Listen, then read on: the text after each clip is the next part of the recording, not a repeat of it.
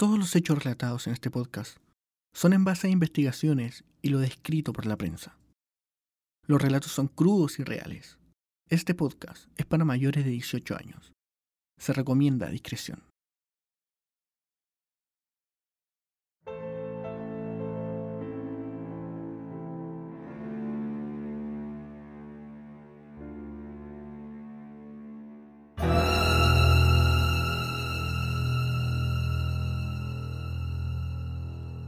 Has abierto la puerta. Acomódate y prepárate. Bienvenidos al caso cero.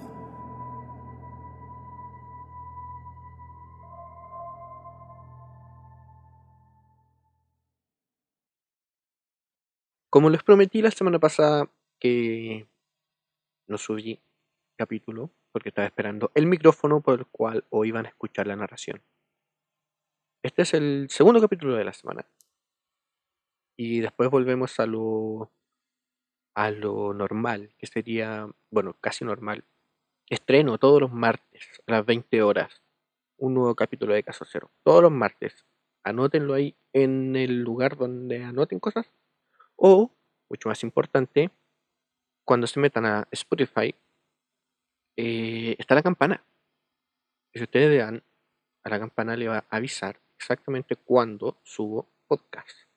Si me escuchan desde Apple Podcast, también hay una campana una barra de notificaciones. Si me escuchan desde Amazon Music, lo mismo. Eh, recuerden, a las 8 los martes. No perdamos más tiempo. Vamos a este capítulo que fue pedido por una auditora que no sabía que. Uy, eso fue por. Que no sabía que se venía, lo tenía escrito hace mucho tiempo. Y vamos allá.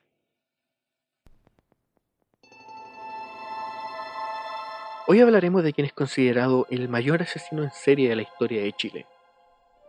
Con 14 víctimas, en su mayoría menores de edad, esta noche nuestro protagonista es Julio Pérez Silva, el infame psicópata de alto hospicio.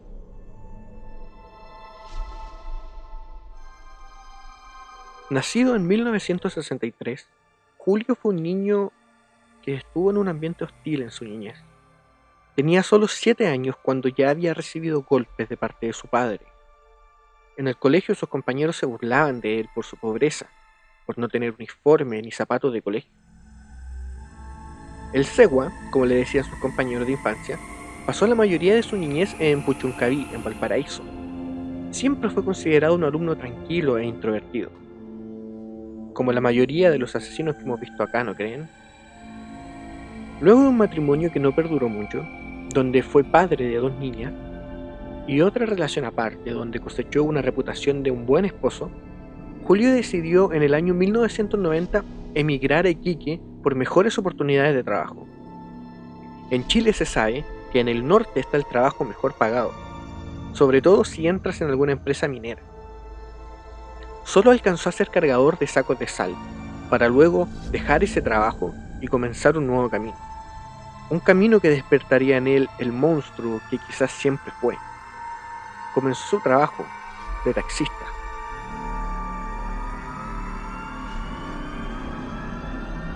Julio Pérez tenía un modo operandi siempre igual. Paseando por las noches de la ciudad alejada Alto Hospicio, buscaba sus presas en la oscuridad, con la seguridad de su trabajo. Era visto por la población como un taxista amable, que ayudaba a los que se quedaban sin locomoción por las noches esa luz en el camino que necesitas cuando tu hora de salida se alargó o cuando necesitas alguien que te lleve a algún destino.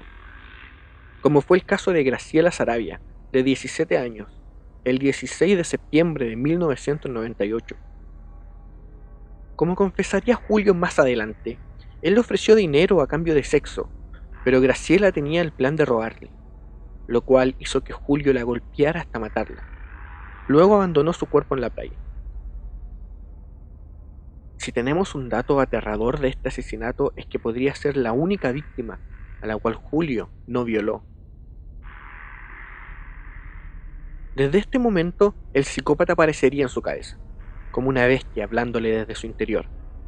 Graciela fue la primera, pero luego vendría Macarena Sánchez, de 14 años.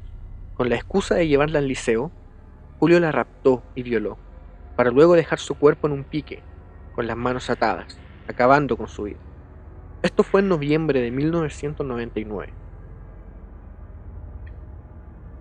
En febrero del año 2000, el monstruo atacaría dos veces en una semana, Sara y Angélica.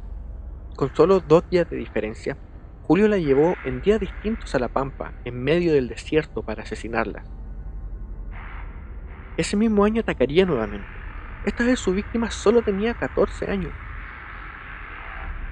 Laura era su nombre, y Julio repetiría este proceso de violación y asesinato con otras víctimas más adelante. El 5 de abril con Catherine, el 22 de mayo fue Patricia Palma la víctima. 2 de junio volvería a atacar.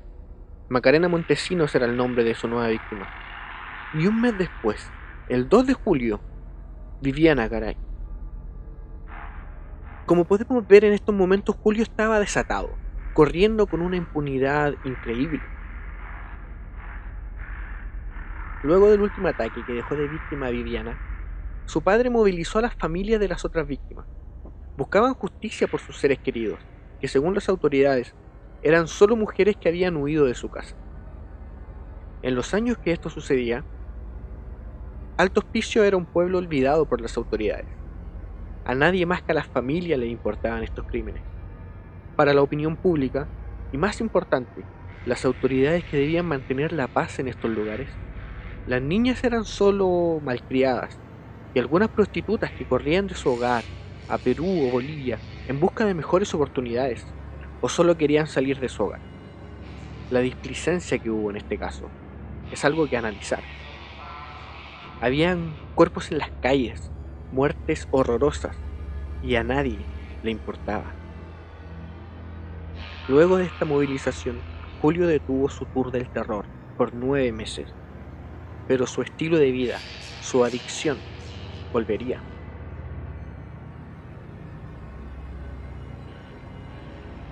Ya es 4 de octubre del año 2001. Bárbara, de 16 años, fue la víctima. Esta vez, imagino que con el poder que sentía y la impunidad con la que se había movido por mucho tiempo, Julio cometió el error. El error que todos estos psicópatas cometen en su momento. Se jactó con Bárbara. Le confesó que él era el asesino de todas las mujeres. Esto lo hizo antes de que tomara una piedra y golpeara en la cabeza de Bárbara. Julio, ebrio de poder, la dejó ahí a morir. Pero Bárbara no lo haría. Sacaría fuerzas y sobreviviría. Bárbara logró acercarse a la policía y daría su testimonio. Ese mismo día encontrarían a Julio Pérez Silva en un control vehicular. Se había cortado y teñido el pelo. Tras su detención, confesaría el asesinato de cuatro estudiantes. Y luego de unos días sin poder dormir, confesó el asesinato de otras cuatro. Julio Pérez, alias el psicópata de Alto Hospicio, fue condenado con la pena más alta en el derecho chileno, el presidio perpetuo calificado, y consta de 40 años de cárcel. Esta condena fue dada a Julio el 26 de febrero del 2004 por el homicidio de 11 adolescentes y 3 mayores de edad, más un intento de homicidio tiene vigilancia 24/7, puesto que ya ha intentado acabar con su vida en la cárcel. Este caso me ha dejado pensando, ¿hubiera caminado con tanta impunidad Julio si desde el día 1 se hubiera tomado el peso de esta situación? Si las niñas de alto hospicio no hubieran sido cosificadas y humilladas, si no hubieran estado tan desprotegidas, ¿tendríamos al psicópata? Preguntas que quedan en el aire y solo ustedes tienen esa respuesta.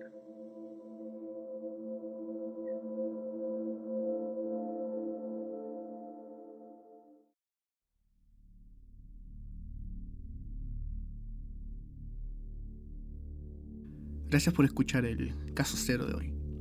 Recuerden seguir la conversación en nuestro Instagram, Caso Cero Podcast.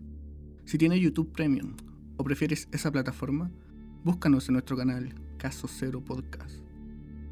Por hoy se cierra la puerta, pero pronto nos encontraremos en un nuevo caso cero.